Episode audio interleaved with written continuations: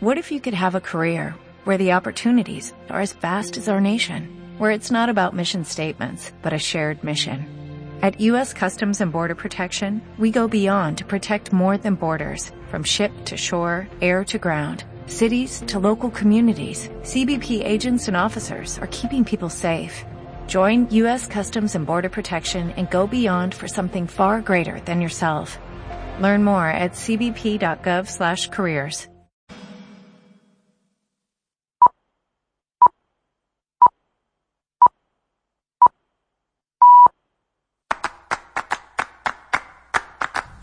En Radio Castilla-La Mancha, Tiempo de Toros. José Miguel Martín de Blas.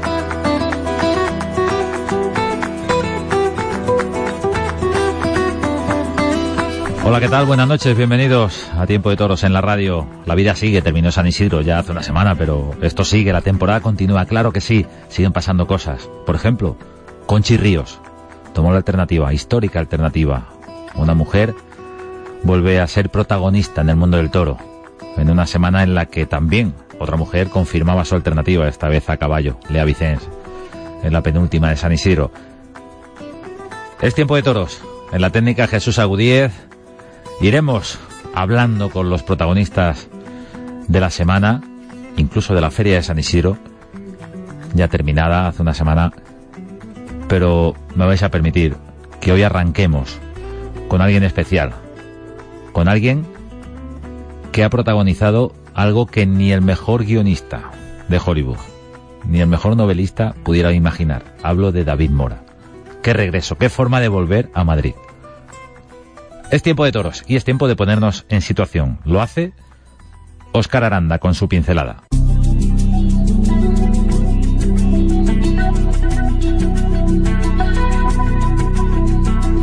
Comenzamos esta pincelada informativa por lo sucedido este domingo en las ventas donde Juan Miguel cortó una oreja del cuarto novillo. Resultaron heridos en este festejo Guillermo Valencia en el quinto de cornada grave de 10 centímetros en el escroto y Rafael Serna, que sufrieron una cornada muy grave en el sexto de la tarde al entrar a matar y fue estabilizado en la enfermería de la plaza y trasladado posteriormente a una clínica madrileña donde fue atendido de una cornada en el muslo derecho, en el tercio medio y que le rompió la safena y la femoral. El pronóstico es muy grave y no se descarta que tengan que volver a intervenirlo.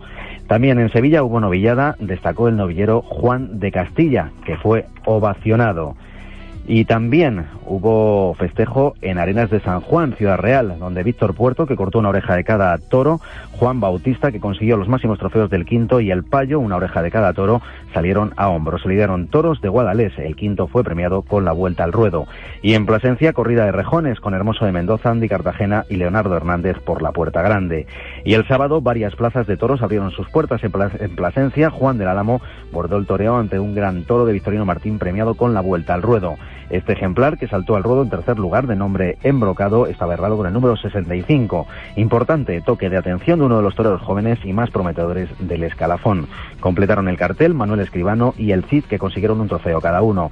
Y en Aro, La Rioja salieron a hombros el Fandi Sebastián Castella. El granadino cortó tres orejas y dos el Fandi del quinto de toros de Valdefresno. Completó el cartel Diego Urdiales, que fue ovacionado. También hubo toros en la localidad abulense del Tiemblo. Se una corrida de pala. Sánchez Vara consiguió un trofeo de un toro que regaló y Luis González también sumó un trofeo. Completó el cartel Javier Herrero, que dio una vuelta al ruedo. Solidarios, un programa para el compromiso social en Radio Castilla-La Mancha. Para los refugiados es fatal porque los están enviando a otras rutas mucho más peligrosas eh, que, que la de Grecia, ¿no? Eh, entonces, por lo tanto, yo creo que ha sido un grave error y Europa va la culpabilidad, creo que le va a durar mucho tiempo, porque se está viendo que, que está aumentando los muertos en el Mediterráneo. El Mediterráneo se ha convertido en una fosa común. Contamos historias de personas que ayudan a otras personas. Cada domingo, de nueve y media a 10 de la mañana, solidarios en Radio Castilla-La Mancha.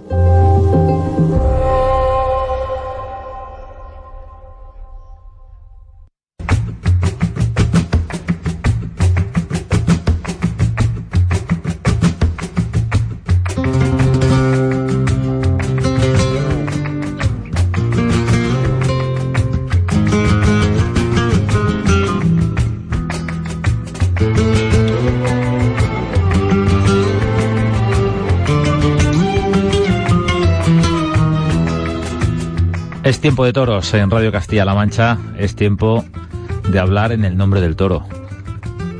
Nos gusta que aquel que cría el toro bravo se pase por este programa. Nos gusta conocer sus inquietudes, sus incertidumbres, sus certezas también, sus momentos mejores y peores. Y ahora ya que ha terminado la feria de San Isidro y tenemos otra perspectiva sobre lo que ha ocurrido durante un mes de toros, no conviene tampoco remover todo, ya, ya lo hemos ido contando, pero sí detenernos en un hecho. Ocurrió en la Plaza de Toros, pero no exactamente en el ruedo. Esa placa en la Puerta Grande a Victorino Martín Andrés. Victorino Martín García, buenas noches. Hola, buenas noches. Orgullo, alegría, justicia. ¿Con qué te quedas? Con todo un poco. Y además satisfacción y cariño, ¿no? La muestra de, de cariño y de respeto que nos demostraron tanto profesionales, colegas, toreros, banderilleros, picadores eh, y, aficionados sobre todo fue brutal, ¿no? Esa muestra de cariño y de respeto hacia la figura de mi padre fue brutal. Hasta hubo un momento que en la locución de Roberto Gómez, que por cierto quiero aprovechar para darle las gracias y la enhorabuena por lo brillante de su discurso, eh, la gente se puso en pie a aplaudirle y decía otro crítico taurino, mira, he visto casi todos los actos que se han dado en este aula. Jamás recuerdo un aplauso tan prolongado y tan emotivo como este. La verdad que fue todo de una sensibilidad, de una emoción tremenda. Esa placa, ese azulejo en la Puerta Grande de Madrid, eh, además por el, de por el sitio preferencial que, que ocupa en la Plaza de las Ventas, nada más y nada menos que en la Puerta Grande, supone un homenaje como tiene que ser, en vida. Pues sí, además le han puesto junto a los grandes del toreo, le han puesto al lado del cartel inaugural de la plaza, junto a Manolete, junto a Joselito y Belmonte, porque la verdad es que... Eh, Vaya cartel, ¿eh? Está mal que yo lo diga, pero mi padre es historia viva de la Plaza de las Ventas. Absolutamente de acuerdo. En esa placa de reconocimiento, Victorino, por eso hoy hemos hablado muchas veces y, ahora entraremos en otros detalles ya más propios de, la ganadería, pero en esa placa se, se puede leer eh, ese recuerdo eh, a un ganadero infatigable y ejemplar defensor de una tauromaquia íntegra, leyenda de la cabaña brava española. ¿Sobra algo? ¿Falta algo? No, yo creo que está muy bien, ¿eh? porque lo bueno y breve dos veces bueno, ¿no? Se podían decir muchas cosas, o haber contado parte de su historia. Los, las siete vueltas al ruedo a hombros al acabar, las seis vueltas al ruedo a hombros al acabar la corrida, cuatro de ellas acabaron con salida por, por la puerta grande a hombros. Eh, las 16 vueltas al ruedo de toros en Madrid, el único toro indultado. Todo eso se podía haber puesto, pero era agrandar mucho. Yo creo que lo breve, lo bueno si breve, dos veces bueno. Además, eh, toros eh, históricos lidiados por Victorino Martín en las ventas, toros que, que bueno, que ya son historia, eh, tanto de las ventas como de la propia tauromaquia y hasta la fecha el único toro indultado en Madrid. Sí, la verdad es que en el mosaico han puesto a la primera vuelta al ruedo que nos dieron, que fue a Baratero, y el único toro indultado velador, pero podían haber entrado muchos, como Jaquetón, como Bodeguero, como Murtiano, como eh, Ventolero, como tantos y tantos toros importantes que, gracias a Dios hemos tenido la suerte de que nos hayan salido en Madrid, ¿no? Pero vamos, te digo lo mismo, ¿no? Me quedo con la muestra de respeto y de cariño que pudimos palpar esa mañana en la Plaza de las Ventas. Algo que ocurría en la misma mañana de la lidia de los toros de Victorino, eh, que se jugaron por la tarde. Y hay un momento emotivo. Eh, Victorino, el brindis a tu padre, lo hace el CID. Sí, fue un detalle. La verdad es que el CID y Victorino han estado muy unidos. Han sido carreras o han sido... En casa siempre ha habido, en la tauromaquia, a lo largo de nuestra historia, siempre ha habido toreros que han ligado su nombre a la ganadería. Uno de ellos es Andrés Vázquez, eh, que fue el primero, que por cierto estuvo en el, en el reconocimiento, en el, en el homenaje que le hicieron a mi padre. Ortega Cano, que también ligó su nombre a, Velador para siempre, con letras de oro, también estuvo.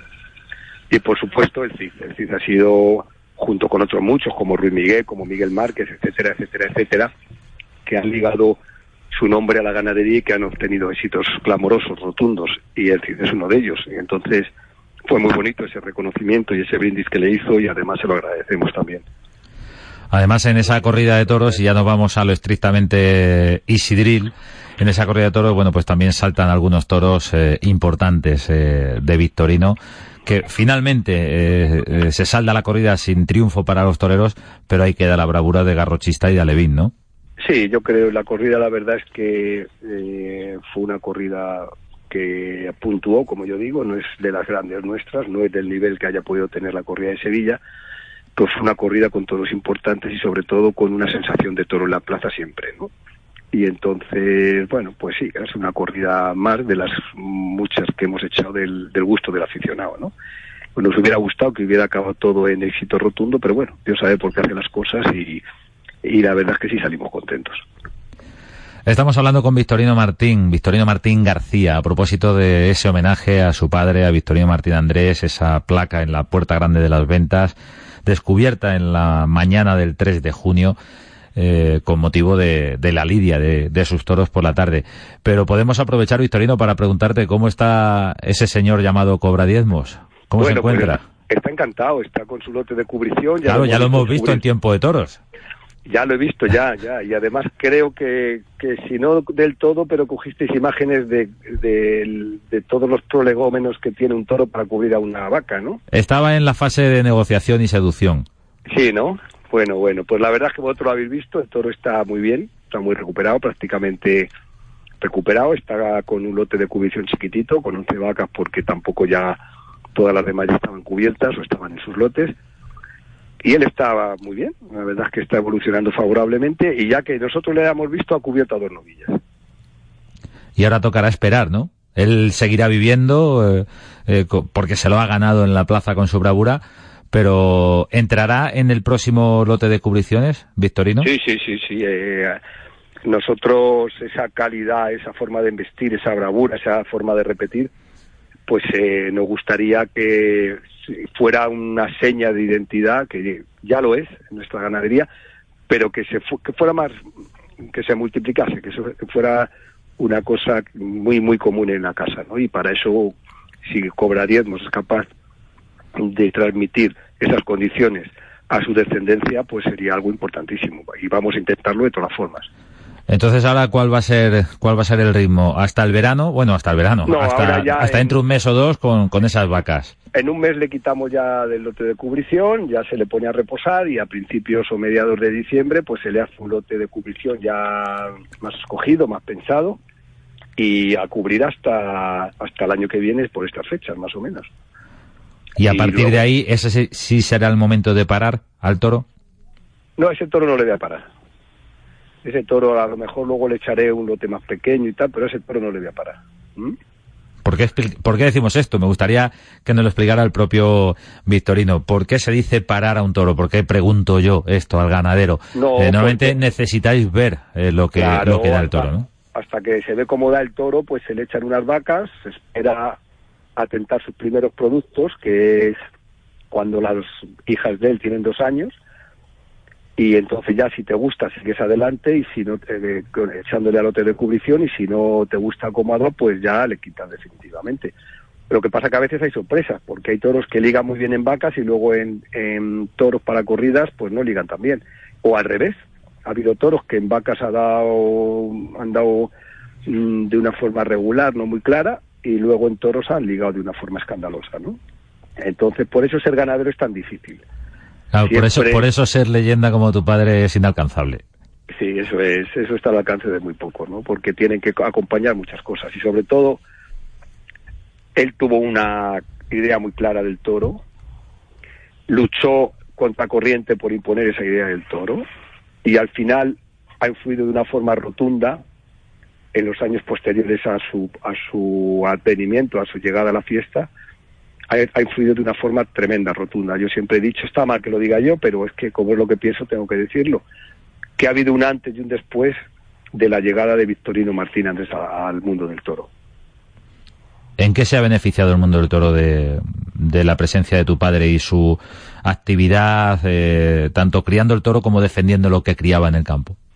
Bueno, en primer lugar, en, dar mayor importancia al toro. Cuando mi padre apareció en, este mundo, pues el toro prácticamente pues no, no se le controlaba bien la edad, era post-mortem, eh, había muchos abusos en cuanto a la presentación del toro, había muchos abusos en cuanto a la edad y sobre todo había una falta de respeto a la figura del ganadero tremenda. ¿no? Yo creo que mi padre en ese sentido ha dignificado mucho la figura del ganadero y sobre todo la fiesta ha ganado en seriedad y en autenticidad. Ahora está en ese punto, Victorino. Ahora sería necesario que, por ejemplo, tú como su hijo eh, emprendieras eh, esa pelea o, está en otra fase el, mundo del toro. Yo creo que en estos momentos se está lidiando el toro más grande de la historia. Yo creo que en estos momentos se está lidiando el toro más serio de la historia. Lo que sí que es cierto que por mucho que hayamos avanzado, que la verdad es que mi padre avanzó mucho, la figura del ganadero pues sigue siendo pues no se le da la importancia que tiene. Pero los responsables somos los propios ganaderos, ¿no? Que, como decía mi padre, no mandamos ni en nuestra casa, que llegan a excepciones, ¿no? En nuestra casa no es así, pero que llegan los toreros o la figura del toreo, sus representantes, y hacen lo que quieren con las camadas de los ganaderos importantes, ¿no? Pero bueno, haya cada uno, yo creo que que luego la vida pone a cada uno en su sitio, le da y le quita según esfuerzos y merecimientos. Y yo creo que los problemas del mundo del toro ahora son otros, ¿no? Yo creo que ahora mismo el mundo del toro tiene un problema mucho más globalizado, no un problema tan tan endogámico, por decirlo de alguna manera. El mundo del toro tiene que abrir sus puertas, el mundo del toro tiene que explicar a la sociedad lo que es la manifestación cultural popular más importante de este país y una de las más importantes del mundo, del planeta Tierra. ¿Por qué hay complejo para, para abordar de verdad esa realidad? Porque nuestro carácter. Los españoles y los dirigentes españoles siempre han sido muy acomplejados. ¿eh? Nunca han sido capaces de reivindicar todos los valores que tiene este país, ¿no?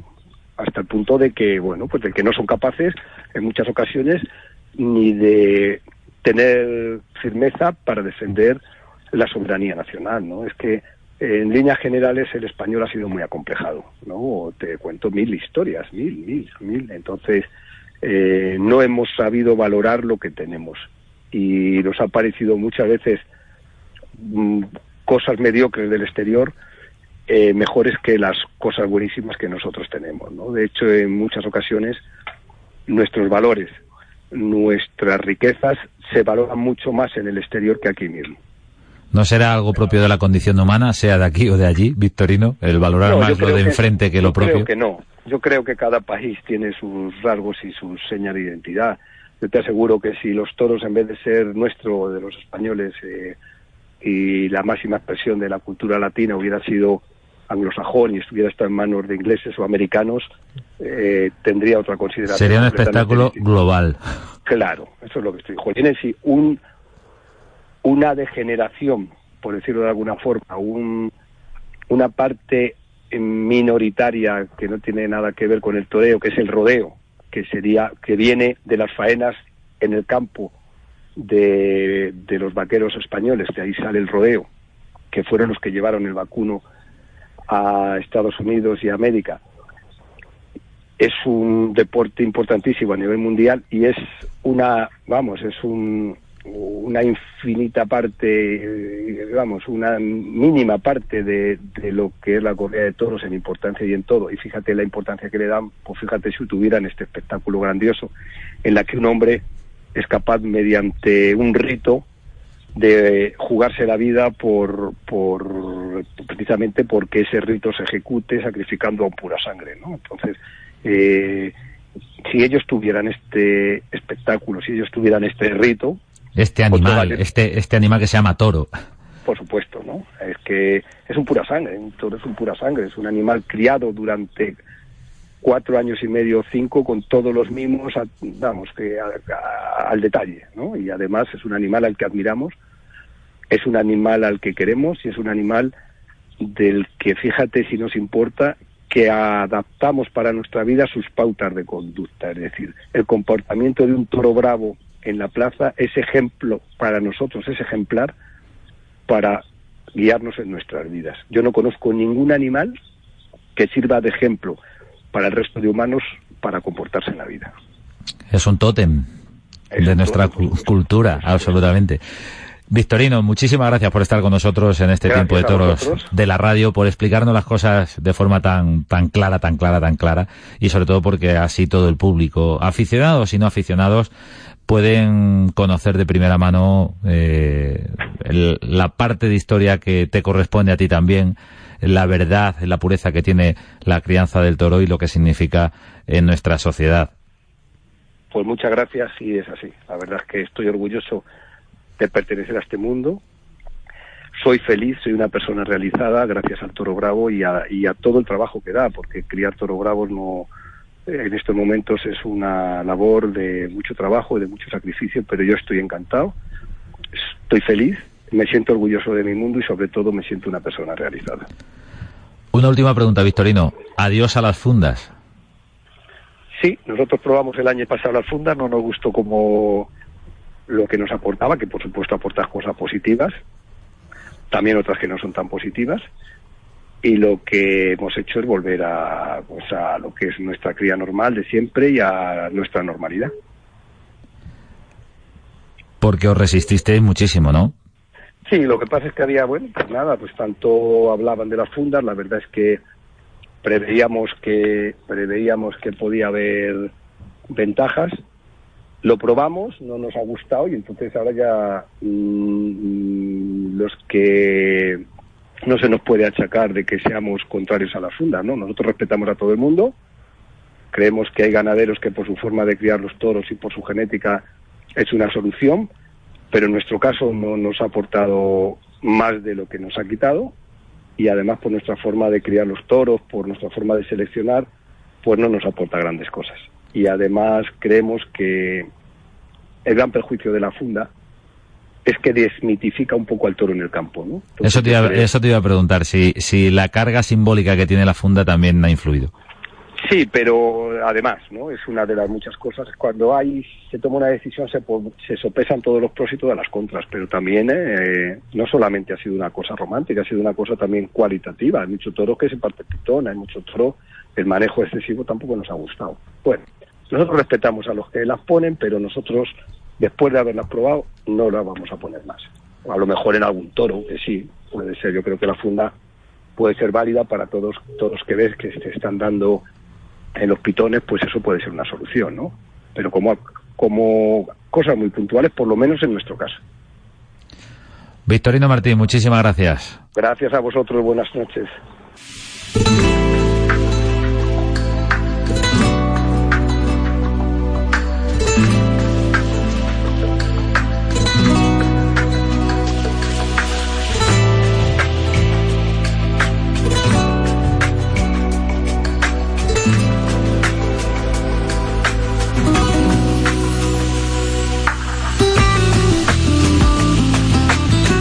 Victorino Martín, en Tiempo de Toros.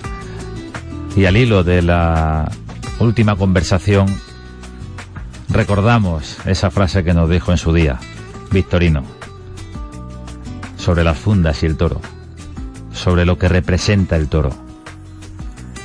El toro, decía Victorino, representa la naturaleza, lo salvaje, lo que el hombre no toca.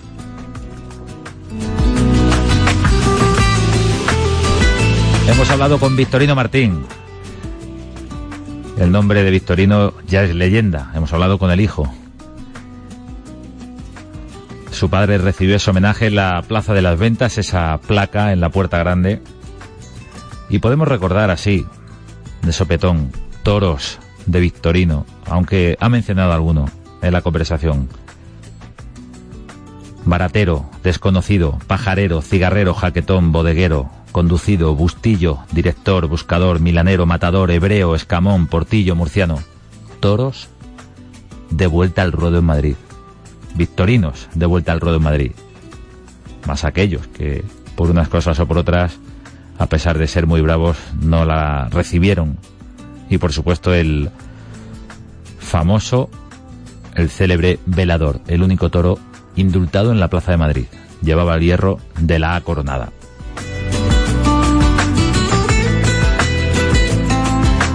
Ahora cambiamos de protagonista, cambiamos de tema y nos vamos a Guadalajara. Nos vamos con un torero de la tierra, uno de los nuestros, un torero de reciente alternativa.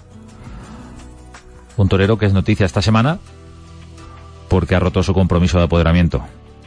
Un torero anunciado en la feria de Guadalajara, un torero al que vimos el año pasado en esa misma feria cuajar a placer y muy despacio y tenía muy pocos días de alternativa en ese momento. Cuajó un toro de Adolfo Martín. Estamos hablando de Curro de la Casa. Curro, buenas noches. Buenas noches, José Miguel, ¿qué tal? Bueno, eh, de alguna manera lo que nos trae aquí es eh, esa noticia que se conocía esta semana. ¿No tienes apoderado? No, actualmente como he tomado la decisión de, desvincularme de Miguel Cubillo, ¿no? Porque creía que, que, era lo mejor para mí y actualmente pues pues encuentro barajando las nuevas posibilidades y, y entrenando y siguiendo preparándome. De alguna manera, cuando un torero eh, está empezando, es imprescindible tener cerca a alguien que se preocupe de pensar por él, ¿no? De buscar, bueno, pues esas corridas de toros y, dirigir la carrera. ¿Eso es mejor, estar ahora mismo sin apoderado es mejor de novillero o de matador de toros? Yo creo que, que de matador de toros quizás uno esté más cuajado, ¿no? Dependa menos del que tenga al lado y, más de sí mismo, ¿no? Y de lo que sea capaz de hacer, pues en los compromisos que tenga por delante. Pero la figura del apoderado creo que, que es importante, pero no hay mejor apoderado que, el propio torero y, así lo creo y, la historia pues lo ha demostrado de esa manera. Curro de la Casa, torero alcarreño, torero de Guadalajara, torero al que vimos tomar la alternativa en la Monumental de Castilla-La Mancha, la tomó en la Plaza de Toro de Sacedón. Un torero, Curro, yo decía hace un momento, al que vimos cuajar muy despacio con lo difícil que es eso, un toro de Adolfo Martín en Guadalajara. Sí, fue un día muy importante para mí, ¿no? Por las circunstancias que, que lo rodeaban. Apenas 15 días después de tomar alternativa, pues presentarme en la feria de mi tierra, en la plaza que me ha visto crecer como torero y con una corrida de Adolfo Martín, pues era un día cargado de emociones para mí y al final, pues si no hubiera sido por la espada, creo que hubiera sido un día muy importante y que hubiera marcado mi carrera. Se te vio a través de la televisión eh, con un temple impropio. Tú dices 15 días apenas después de tomar la alternativa. Eh, ¿Todo eso se entrena? ¿Te sorprendió a ti mismo estar tan bien con ese toro? Sí, quizás uno tiene la incertidumbre, no no sabe lo que va a suceder y cuando pues consigues romperte y, salir lo que lo que llevas dentro, pues pues si tienes suerte y el toro la, verdad es que fue un gran toro y me permitió expresarme y, tuvo mucho ritmo y, lo toré despacio que para mí creo que, que es fundamental, ¿no? Y es donde más me siento a gusto y creo que el toreo sin el temple pues, pues no sería toreo. Estamos hablando con Curro de la Casa, un torero que es uno de los nuestros, y de alguna manera, Curro, también eres atípico, ¿no? Lo digo por, lo, por el tema de los estudios. No es frecuente que, un matador de toros continúe eh, en la universidad. bueno, creo que, que quizás ahora sea más habitual, ¿no? Creo que hay compañeros que también están cursando estudios universitarios y, yo lo hago encantado porque creo que forma parte de la preparación como persona, que al final eso se traduce a una madurez delante del toro que también es importante. ¿Qué estás estudiando, Curro? Pues agrónomos, ¿no? Grado en Ingeniería y Ciencia Agronómica, lo que antes era ingeniero agrónomo. ¿Y eso te gusta más o menos que torear?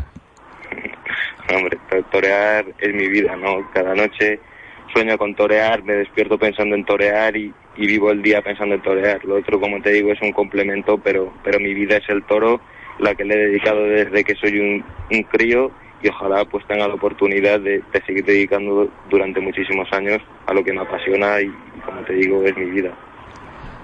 Estamos hablando con Curro de la Casa, es Tiempo de Toros en Radio Castilla-La Mancha. Curro, tienes una cita importantísima en septiembre. en Guadalajara. Sí, sin duda, creo que, que es un día clave para mí. Después de la corrida de Adolfo que hemos estado hablando, creo que la gente pues me esperará y ojalá pues de una gran dimensión y, y, a los aficionados sigan confiando en mí y apuesten, y apuesten por mí y que lo del año pasado pues solo sea una sombra de lo que puede ser este. Este año con toros de Samuel Flores. Sí, la verdad es que es una ganadería importante que quizás en estos últimos años no esté lidiando tanto como antes, pero que no deja de ser una ganadería de primera y, y como tal pues estoy muy orgulloso, ¿no? Sobre todo porque son toros muy serios, y cuando uno consigue estar a la altura, pues creo que le hace crecer como torero, que al fin y al cabo es lo que busco día a día. El caso de Curro de la Casa, como el de otros jóvenes matadores de toros, eh, nos eh, recuerda una vez más esa dureza que tiene el paso del novio al toro, es decir, cuando, cuando se toma la alternativa, porque lo que antes podía ser una actividad más frecuente, más continua, cuando se pasa a matador de toros, eh, bueno, pues eh, cambia el panorama y salvo eh, casos puntuales, lo normal es no poder torear a diario o, no poder torear en, en, en, la frecuencia que uno querría, ¿no? Sí, sin duda, ¿no? todos sabemos cómo está actualmente el mundo del toro, ¿no? Ha habido una reducción tremenda de festejos y cada vez somos más toreros para, para menos festejos, pero creo que que con ilusión y con ganas pues todos tenemos nuestra oportunidad y que antes o después saldrá y, y en las tardes que tenga por delante pues lo único que, que, me estoy centrando es en dar que hablar para que se sigan abriendo ventanas día tras día y así pues pues conseguir lograr mis sueños. Curro de la Casa, enhorabuena por eh, esa alternativa del año pasado. No llevas ni un año como matador de toros y mucha suerte para lo que queda de temporada. Muchísimas gracias, José Miguel. Ha sido un placer. Buenas noches. Buenas noches.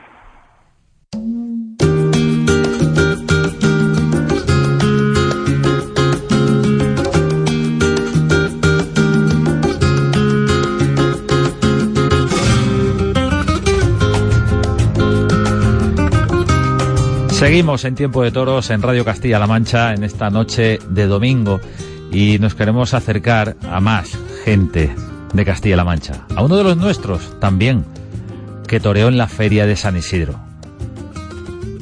Parece que se han apagado los ecos, parece una cosa lejana, lo de San Isidro, pero no debería quedar en el olvido esa forma de torear tan encajado y con ese temple tan natural de Rubén Pinar. Rubén, buenas noches. Hola, buenas noches. Para abrir boca en la temporada, una de cuadri, dos torazos de cuadri y temple caro de Rubén Pinar. Bueno, pues la verdad que sí, que no, ha sido una corrida bastante importante, ¿no? Para, para empezar la temporada, como bien has dicho, una corrida seria y, fuerte, pero bueno, creo que ha servido para, para poder dar un paso adelante en, en, esta temporada y en mi carrera y, la verdad que estamos contentos, ¿no? Por la actuación. Una actuación que se salda sin orejas, sin premio palpable, pero yo creo que eh, deja mucho pozo a todos aquellos que lo han podido ver a través de la televisión o lo vieron en la plaza y sobre todo deja esa sensación de que Rubén Pinar está. Cuando se dice que un torero está, es va mucho más allá de, de otro tipo de definiciones. Cuando un torero está, es que está para todo. Bueno, pues mira, me alegro que me digas eso, ¿no? El, el esfuerzo que llevo siempre, ¿no? Pero últimamente pues sí que eh, me estoy pues preocupando mucho, ¿no? Por, por intentar que cada tarde pues sea un paso importante y, y por reflejar lo que llevamos en nuestro entrenamiento y nuestro día a día, ¿no? Y gracias a Dios, pues el otro día se pudo eh, poner en manifiesto porque de que estoy aquí para, para intentar subir peldaños y para intentar conseguir ser algún día figura del toreo, ¿no? Esa es la mentalidad en una corrida de cuadri en la que posiblemente la receptividad del público hacia lo que hacían los toreros, hacia lo que hacíais delante del toro, no fuera como en otras tardes, como en otras corridas. Eh, de hecho, se vivía también un poquito de resaca, posiblemente, de lo que había ocurrido el día anterior en la corrida de beneficencia. Y es una corrida con ese acento tan torista en el que posiblemente también el público está más pendiente del toro que del torero. Es una tarde en la que una o dos orejas no hubieran sido nada descabellado, pero por encima de eso, Rubén, eh, la presencia tuya en San Isidro obedecía a una gran faena de agosto. Pues mira, la verdad es que puede ser. Eh, el año pasado el premio a, esa tarde de, agosto pues era poder estar en la feria de San Isidro, ¿no? Y, bueno, yo creo que, pues mira, me da aliento, ¿no? Ver que las cosas en Madrid tienen que sirven, ¿no? Y, tienen su repercusión y, y el, el toro de Gavira que lo coge en agosto, pues me servido para estar en, en la corrida de cuadri y, dar otro toque de atención, ¿no? Aunque no ha sido un toque con una puerta grande, lógicamente. Importante actuación la de Rubén Pinar en la Feria de San Isidro. Estamos hablando con uno de los nuestros ahora en Tiempo de Toros en Radio Castilla-La Mancha. Y bueno, Rubén, la temporada de alguna manera, eh, supongo que con el horizonte de la Feria de Albacete, con otras citas también que van apareciendo. Ahí está Manzanares, ahí está la corrida de Aspaín en Borox este año. Eh, citas para mantenerse en candelero y para dar pasos adelante en la profesión, ¿no? Sí, hombre, no cabe duda que ahora mismo, pues, eh, las ferias del norte y de Francia están cerradas, ¿no? O muchas de ellas, ¿no? Entonces es complicado, ¿no? Pero bueno, ahora es importante también eh, saber tener paciencia, eh, saber esperar y sobre todo cada, que cada tarde se eh, tenga la capacidad de golpear con un poquito de suerte y que, que podamos sumar triunfos, ¿no? Esa es la única llave para, para poder entrar en el circuito otra vez y de, y de poder ir sonando, ¿no? Para, para, para tirar hacia adelante. Es importante la paciencia, yo creo. Se espera mejor, se tiene más paciencia cuando eh, se hace desde el convencimiento de lo bien hecho, porque, por ejemplo, volvemos al toro de Cuadri, a ese primer toro tuyo de, de la temporada. Eh, eh, la forma de echarle los vuelos, la forma de tirar de ese torazo inmenso, eh, es de una sincronización tan perfecta que parecía mentira que fuera el primero del año. Bueno, pues sí que es verdad que, que, la cosa salió así en muchas ocasiones, ¿no? Sí te puedo decir que tenía muchas dudas antes de la corrida, porque bueno, aunque me he preparado mucho y hemos hecho un trabajo de campo extraordinario, eh, en Madrid, en Madrid la primera tarde del año, una corrida de cuadri y eso te crea miedo, ¿no? Te da un poco de miedo y te surgen dudas, ¿no? Pero bueno, cuando ya se iba desarrollando la tarde y ves que las cosas van saliendo, que ese toro te permite hacer un poco el toro que tú quieres, pues te va dando una moral y una tranquilidad eh, a lo largo de la tarde que, que, te hace sentirse te hace sentirte muy bien ¿no?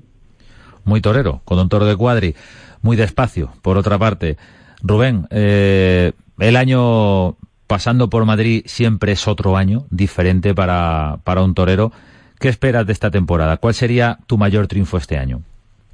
Yo creo que el mayor triunfo sería que cuando acabe el año pues eh, que digan que Rubén Pinar es un torero para la próxima para que el próximo año esté en las primeras ferias y que y que mm, vuelvo a ser un torero de ferias no ese es la, el propósito no puede pasar o no puede pasar no pero bueno ahí tengo oportunidades para aprovecharlas y, y bueno yo creo que eh, si sigo en el camino que vamos y, voy ganando confianza y, y, y voy triunfando día a día puede ser que, que ese propósito llegue no Rubén Pinar, uno de los nuestros, enhorabuena por esa tremenda actuación en Madrid, porque no importa que fuera la primera del año, de hecho ahí está el trabajo de un torero, trabajo silencioso para luego hacerlo delante del público, pero fue impactante esa forma de templar a un toro por naturales en la primera plaza del mundo. Buenas noches. Bueno, muy buenas noches y muchas gracias por todo el apoyo, José Miguel.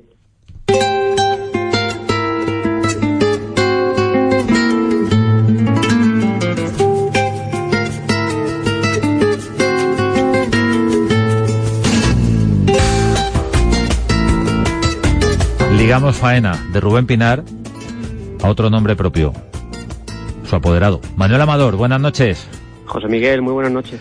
Bueno, eh, ¿qué impacto la actuación de Rubén en Madrid? Sin orejas, pero yo creo que también porque el público estaba a lo mejor todavía con, con cierta resaca, pero lo importante de verdad es cómo estaba ese torero y cómo estuvo con los toros. Sí, totalmente de acuerdo contigo, José Miguel. Ahí, bueno, al final fue una tarde en la que, en la que, como bien dices, el público era un público que, que, que bueno, pues yo también particularmente lo vi excesivamente frío con toda la tarde, ¿eh? ya se podía hacer ahí lo que, lo que uno hiciese.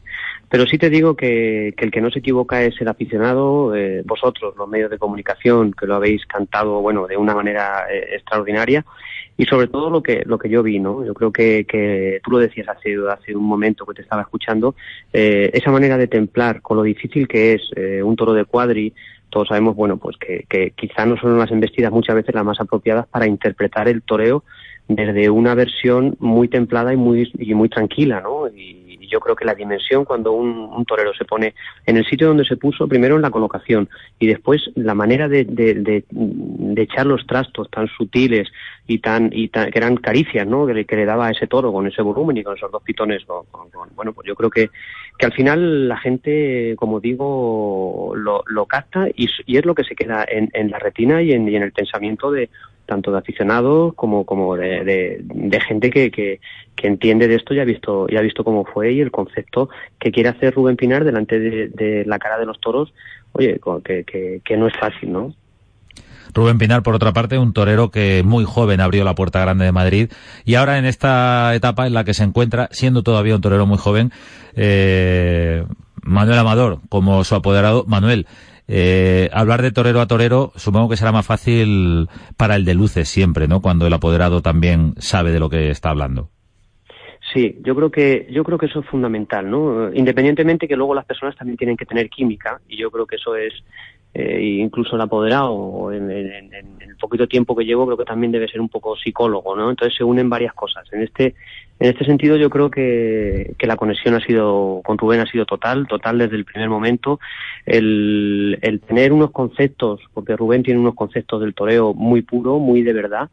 Muchas veces no se, no se puede interpretar porque las circunstancias no te lo permiten, pero sí es verdad que cuando, cuando esa conexión existe, pues bueno, ha habido un trabajo de campo, un, trabajo, como también bien decías, sordo, tranquilo, sosegado, eh, que se ha estado llevando a cabo y, y, eso te hace crecer, ¿no? Creo que eso es eh, examinando cada faena de campo, eh, incluso pues por, la noche hablando de, de, del toreo, de la forma de, que uno debe salir a la plaza. Es un trabajo de atrás y, y bueno, y él, y él, pues eh, le doy, vamos, pues, pues, pues una nota altísima, como, como persona, como humildad, como torero, con las ganas de crecer. Eh, ha pasado, todos lo sabemos, por un trance eh, muy duro. Eh, el toreo muchas veces tiene, tiene esa grandeza. Eh, por un lado, que, la, que ya la, la, ha tocado también, como los triunfos de salir a hombros de Madrid, de muchísimas plazas de España, pero pues también ha tocado lo que es el sinsabor de que de, las lesiones, en este caso, pues del golpe tan fuerte que tuvo en la cabeza, que estuvo, pues eh, hay que decirlo claro, al borde de la muerte, ¿no? Yo creo que ha superado todo eso, lo ha dejado atrás. Él como torero tiene un mérito, como digo, tremendo, porque se rebusca cada día como torero, porque tiene afición, porque vive para el toro, y cuando llega el momento, pues al final todo ese trabajo eh, tiene que salir. En este caso fue Madrid y, y, y afortunadamente ha sido un pasito más. Lógicamente seguimos trabajando, seguimos con la misma ilusión, incluso con muchísimo más por delante y, ojalá esto que estamos pues empezando a, a saborear, ¿no? Simplemente mm, eh, en el tema de, pues eso, pues que, nos llaméis, que, que, la gente empiece a hablar de Rubén Pinar, pues te hace crecer y, bueno, pues eh, ojalá podamos poquito a poquito ir, ir escalando posiciones. Bueno, Rubén Pinar, que de alguna manera eh, allana eh, con su disposición, con su valor, con su forma de estar en San Isidro, el camino, sin terminar de ser fácil, pero claro, eso siempre va allanando un poquito el camino del apoderado. Manuel, esta semana se ha presentado, has presentado un cartel en el que torea Rubén Pinar. Cuéntanos, el pasado miércoles en Manzanares. La cita es para el mes de julio. ¿Quién torea en Manzanares? Sí, bueno, ya el año pasado, José Miguel, dimos, eh, yo me quedé con la Plaza de Toros de Manzanares, la plaza no, mm, no estaba en su mejor momento, sí es verdad que se sigue trabajando y se sigue luchando para intentar consolidarla. Eh, dimos un cartel con triunfadores de, San Isidro, en ese caso fue Sebastián Castella, Diego Ventura, una mixta, y, y el Fandi, y bueno, pues la gente hacía tiempo que no iba tanta gente a la plaza sin llegar todavía a, que esto esté de un, de un, año para otro es muy difícil consolidarlo, ¿no? Este año hemos dado un paso más, este año seguimos poniendo a, triunfadores de Madrid, en este caso David Mora, eh, Rubén Pinar y Jiménez Fortes, eh, y bueno, pues ha sido, se ha presentado esta semana, como bien dices, eh, se ha cogido eh, con muchísima expectación. El, el, castillo de Pilas Bonas en Manzanares que se presentó eh, estaba, bueno, pues abarrotado y, y, todo el mundo se fue contento porque ven que la plaza de Manzanares otra vez vuelve a estar en el panorama taurino, eh, plaza que ha sido durante mucho tiempo pues eh, una plaza referente ¿no? de Castilla-La Mancha. Ojalá sigamos trabajando en ello y se pueda consolidar como una de las plazas importantes otra vez de, nuestra región. Esto será el día 16 de julio, la corrida de Manzanares con David Mora, triunfador en Madrid, que parece que todo el mundo se ha olvidado que David, Mora abrió la puerta grande a lo grande con un toro extraordinario de Alcurrucén, el toro malagueño. Jiménez Fortes también está en ese cartel y Rubén Pinar. Y ahora Manuel, Manuel Amador, te voy a preguntar por la otra historia que también eh, ya se ha visto la luz. ¿Qué es esto de promesas de nuestra tierra? Bueno, pues como, bien lo dice el nombre, son las, las futuras promesas de nuestra tierra, ¿no? Yo creo que eh, me pasó por la cabeza, ya hace muchos años organicé pues, un, certamen de, novilladas en Tobarra, de tres novilladas, de, chavales pues, jóvenes, ¿no? Y eran una novillada sin caballos, con, unas ganaderías de muchísima garantía, fue un éxito. Luego, más adelante, junto a mis socios, pues eh, organizamos un certamen que, bien sabe pues mucha gente de, de Soy Novillero. Y bueno, pues eh, yo dándole vueltas a la cabeza digo, me cago en la mano, pues ha quedado esto un poquito como vacío. Si es verdad que muchos aficionados me preguntaban, oye, ¿qué va a pasar con lo de los chavales? Y se quedó, estaba un poquito el tema parado y, pues empecé a darle vueltas y vueltas y, yo creo que al final eh, el tema de los novilleros es el futuro, ¿no? Es el futuro, son nuestras raíces y es donde arranca todo. Si eso no lo cuidamos y no intentamos eh, promover un poquito la cantera, pues se queda esto, se queda vacío y el futuro va a estar pues, pues malamente, ¿no? Entre, entre los ataques que tenemos por un lado y no damos eh, ese, esa cancha, ¿no? A, estos, a estas jóvenes eh, promesas o estas promesas de nuestra tierra, que son novilleros de, Castilla-La Mancha, pues bueno, pues decidí echar eh, un poco el paso al frente, visité varios ayuntamientos, y luego, pues esta propuesta la, la, fui a Radio Televisión Castilla-La Mancha, lo propuse y bueno, pues eh, desde aquí dar las gracias, ¿no? Dar las gracias porque ha sido un punto muy importante, un, un apoyo que, que, era necesario también para poder eh, esto llevarlo a cabo. Y, y, bueno, pues yo creo que ha sido, como digo, un, un, juego a tres, ¿no? Entre ayuntamientos, empresa y ayuntamientos, empresa y televisión, radio televisión de Castilla-La Mancha, pues un paso importante en la que todos vamos a apostar por esto, vamos a sostener eh, vamos a sostener este, este certamen un poquito entre, entre todos, porque ya que, ya que se hace con todas las garantías y con unas novilladas extraordinarias, pues eh, no es fácil sostener los costos que ahora mismo eh, esta serie de novilladas implica para además poner una entrada muy barata para que la gente pueda ir. Pero creo que es necesario, es una apuesta importante y ojalá les sirva a los chicos y además eh, pues también a todos los telespectadores y el público en general que vaya a la plaza pues puedan ver eh, con, los, con las lógicas carencias que van a tener los novilleros, pero también se le puede ilumbrar un poquito de, de, de, a unos el valor, a otros el arte y en definitiva eso a los aficionados. En este caso a mí me encanta ver a chavales jóvenes eh, pudiéndose disputar un certamen de, con estas cinco novilladas y además la última pues he dejado puestos libres para que entre ellos exista también esa rivalidad que creo que es necesaria en el mundo del toro. Háblanos de plazas, de fechas, dónde se va a celebrar promesas de nuestra tierra, además de verse a través de Castilla-La Mancha Televisión, de la Monumental de Castilla-La Mancha, como digo yo constantemente porque eh, a menudo se nos olvida que la difusión por televisión, eh, la penetración en todos los hogares eh, en una a través de una televisión en abierto es, digamos, la garantía de supervivencia de cualquier tipo de espectáculo. Y evidentemente que estos novilleros puedan torear gracias a esta iniciativa, eh, Manuel, eh, pues es para darte la enhorabuena, pero es que además se les va a poder ver y va a ser mucho más trascendente lo que puedan hacer delante del novillo. Se multiplica su responsabilidad. ¿Dónde tenemos que, que verles? Sí, pues mira, empezamos, empezamos precisamente eh, para tener más aliciente, lo, lo, se une a la corrida de toros, empieza en, la, en Manzanares el día 17 de julio arrancamos el, certamen desde Manzanares y luego, pues bueno, va a ser el día 24. Eh, de ahí, nos, o sea, de Manzanares pasamos el 24 a Munera. De Munera nos vamos el día 30 a Casarrubios del Monte. De Casarrubios del Monte pasamos el día 31, al día siguiente, pasamos a, Las Peñas de San Pedro y de ahí luego nos vamos a, el día 6 de agosto, nos vamos a mm, Vargas, que va a ser un poco lo que yo considero, que no es final, ¿no? Pero considero el premio, el premio justo a los, a los dos chicos que mejor, que mejor estén, pues el, que puedan crear junto junto al torero junto al torero de allí de la, localidad. Las novilladas, eh, las novilladas son todas de, de garantía. Hay novilladas de Fernando Peña y Jaral de la Mira, de Nazario Ibáñez y un final eh, de, de Vicente Luis, procedencia y, bueno, pues luego expectantes, ¿no? Porque son caras nuevas, eh, prácticamente el 99% de los que vean son caras nuevas, hay algunos que ya tuvieron ocasión, pero vuelvo a repetir, son todos chavales muy, muy nuevos que van a tener esas carencias, como, como decía antes, pero también se les va a atisbar cosas que yo creo, creo que va a dar mucho gusto verlos. Manuel Amador, enhorabuena por la iniciativa Promesas de nuestra tierra, novilleros sin caballos que van a torear en Manzanares, en Munera, en Casarrubios, en Peñas de San Pedro y en Vargas, en esas fechas entre el mes de julio y el mes de agosto, el 17 de julio, 24 de julio, 30 y 31 de julio y el 6 de agosto. Novilleros sin caballos, vamos a disfrutar de ellos también a través de Castilla-La Mancha Televisión. Promesas de nuestra tierra. Enhorabuena, Manuel Amador. José Miguel, muchísimas gracias y, vuelvo a insistir, ¿eh? gracias a vosotros porque sois los, los que hacéis posible, primero, este tipo de certámenes, al igual que algunos corridas de toros que falta, que falta hace ese empujoncito vuestro, la manera de difundir que, es la que llega a los espectadores y la manera de engrandecer esto con las cosas bien hechas. Un abrazo y muchísimas gracias.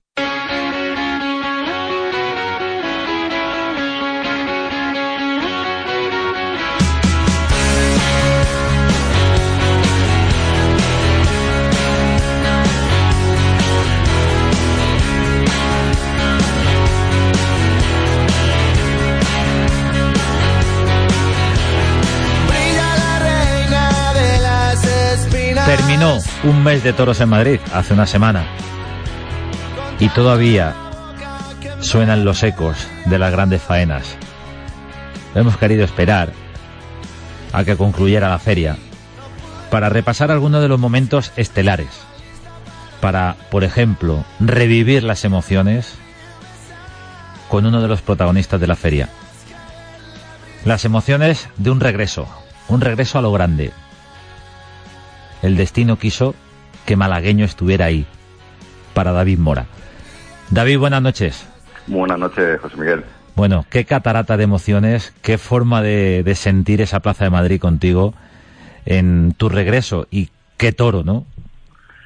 Pues sí, eh, ha sido, bueno, pues una reaparición en Madrid pues soñada y bueno, pues eh, lógicamente pues con, ese toro tan tan importante y ese toro pues extraordinario son de los toros que, si eres capaz de, que todo se reúna eh, pues triunfar no porque también tiene ese hándicap que como no eres como no seas capaz de cuajarlo pues también es un toro que te puede hacer bastante daño ese es un matiz bastante importante, ¿no, David? Porque, bueno, pues todo el mundo estamos como locos con, con la puerta grande, con las dos orejas del toro, con, con la vuelta al ruedo, con, con todo. Muy bien, sí. Y, y si no sale todo tan fluido, y si David Mora no se acopla, no se entiende con ese toro, ¿qué se estaría diciendo de David Mora, verdad?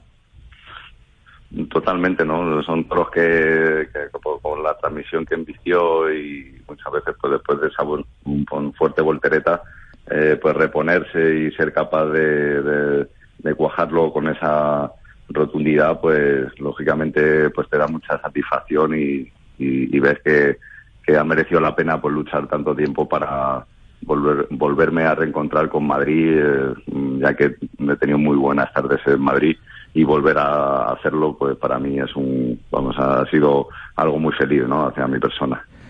Bueno, yo creo, eh, David, estamos hablando con David Mora en Tiempo de Toros en Radio Castilla-La Mancha, que fíjate si será grandioso, si será mágico el toreo, la tauromaquia, esa superación constante que, que hacéis los toreros, esa eh, sensación también de fragilidad que, que acompaña todo lo que, todo lo que hay en el ruedo, que yo creo que ni el mejor guionista de Hollywood, ni el mejor novelista, ahora que se cumplen años de, de Cervantes, nadie podría escribir un guion tan perfecto como el que tú escribiste ese día, ¿no?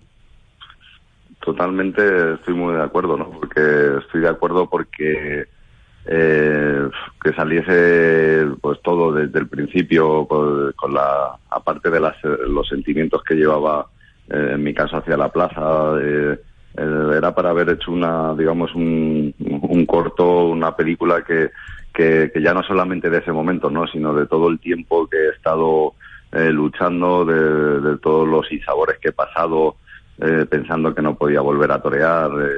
Eh, cuando llego a la plaza me encuentro con muchos recuerdos, como una virgen que, dejé la, eh, el año que me pasó el percance y lo dejé en la mano de la, de, la Virgen, ¿no? Y, cuando regresé estaba allí todavía. Eh, la ovación de, salida con pues, todo Madrid de pie, eh, ese brindis a lo máximo, el quite de la réplica de con, Roca Rey y luego pues lógicamente cortar las dos orejas cuajándola así, pues es, es muy difícil, ¿no? Es que son momentos que se unen, que se crea la magia y no sabes el por qué eh, la diferencia en momentos de, triunfar, de, tener un guion así y a, cuando no salen las cosas, ¿no? Yo creo que, no pudo ser mejor y más perfecto, Para la carrera profesional de un torero, evidentemente, una puerta grande en Madrid es lo máximo. Es la segunda puerta grande de David Mora en, en Madrid pero mm, yo quisiera ir más allá de lo bueno evidentemente resitúa también la temporada ¿por qué no? es, eh, es un empujón importante que debería servir para que David Mora eh, optara a estar en los carteles que él merece. Pero yo quiero ir más allá, David. Eh, para ti íntimamente, como torero, como persona, eh, ¿qué, ¿qué, no cambiarías por nada del mundo? ¿La sensación de ir a hombros en Madrid, a hombros de la gente, esa puerta grande? ¿O la sensación de que tienes con el toro cuando estás cuajando el toro, cuando está pasando el toro cerca de ti, cuando está temblando la plaza de Madrid? pues me, me, uniría, me uniría, perdón, me uniría a las dos circunstancias y eso el resultado es eh, mm, que sobre todo la paz interior que, que, en el, fondo pues me ha creado, ¿no? Eh, porque vivir también pensando que no vas a, a, estar realizado en la vida, que, quizás tu vida te tiene que cambiar por otra eh, por otras circunstancias o o por las circunstancias que, me ocurrieron, ¿no? Y, yo creo que esa paz de saber realmente que ya he sido capaz de volver y, volver así, eso mm, me, quita ese amargor, no, no de amargura hacia, hacia nada, sino eh, una sensación de, tristeza que, podía, que podía tener. Entonces, mm, creo que eso ha sido lo que realmente eh, ha merecido la pena luchar todo este tiempo y, y lo que me he sentido realizado y sobre todo también devolver a todo el cariño al público que, me ha demostrado en estos dos años y disfrutando con ese toro, ¿no? Y, y esas emociones que se palparon y, que tantos aficionados me, me comentan. Ese es mi mayor, eh, mi mayor premio. David Mora, en Tiempo de Toros, en Radio Castilla-La Mancha. ¿Cómo es posible, David, torear con temple, torear despacio, torear con armonía, quedarse quieto cuando yo diría que, que, toda la plaza de Madrid estaba temblando, estaba rugiendo? Si eso, eso era como un terremoto, si tiritaba todo, no sé. ¿Es posible quedarse quieto y, templarse con un toro? Como he dicho antes, ¿no? Eh, muchas veces, pues, la magia, cuando ocurren, pues, esos momentos, eso que se junta todo, ¿no? Que, que uno esté eh, por lo que comentábamos antes, ¿no? Que cuando quizás no no, no, no surgen eh, esos momentos grandes, que no seas capaz de, de cuajar ese toro en ese momento, o que no seas capaz de, eh, de, de, torear con esa despaciosidad. y yo creo que, que, se unen y creo que es un don que, que, que surge en ese momento porque no siempre sale y, bueno, pues eso una, cuando eres capaz de, lograrlo o con ese buen colaborador como fue el toro de Alcurrucén, pues la verdad que, que, uno no se cambia por nada, por nada y, te das cuenta que, que, bueno que, es muy bonito la profesión de, en este caso la tauromaquia y, por supuesto que, que cuando lo disfrutan tanto, ¿no? Porque eh, también 24.000 personas o casi 24.000 personas eh, disfrutando de un momento así, eh, creo que, que todos no debemos estar locos, ¿no? Sino yo creo que todos tenemos pasión y es algo que nos brota eh, por las venas, ¿no? Cosa que a lo mejor algunos no, no, no sean partidarios y desde, desde, mi punto de vista pues es muy respetable y, ellos se lo pierden no nadie no hay que convencer a nadie para para que vea algo que no que no le guste bueno ellos se lo pierden en cualquier caso porque esas emociones que proporciona el toreo eh, yo creo que solo están al alcance de los privilegiados, con mayúsculas, que podemos vivirlas, sentirlas y bueno, y los que las protagonizamos, pues ya, figúrate, eso ya es, debe ser tremendo. David, para desmentir cosas, el traje era nuevo, era de estreno, no era el mismo de Vista Alegre.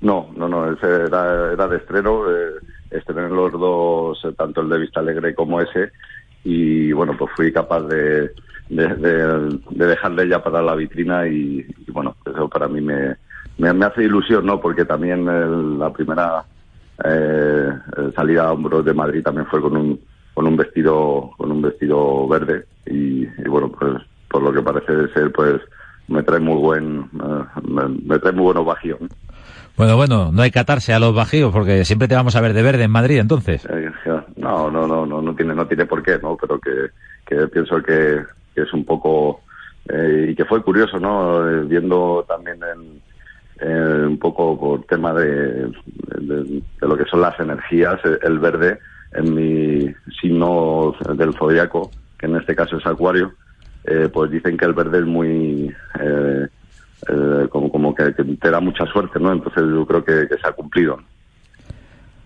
Enhorabuena, David Mora. Muchas gracias por estar con nosotros, por compartir esas sensaciones vividas en Madrid y seguiremos hablando a lo largo de esta temporada mágica de reaparición, de reencuentro y de celebración del toreo de David Mora. Buenas pues noches. Buenas noches y muchísimas gracias para todos.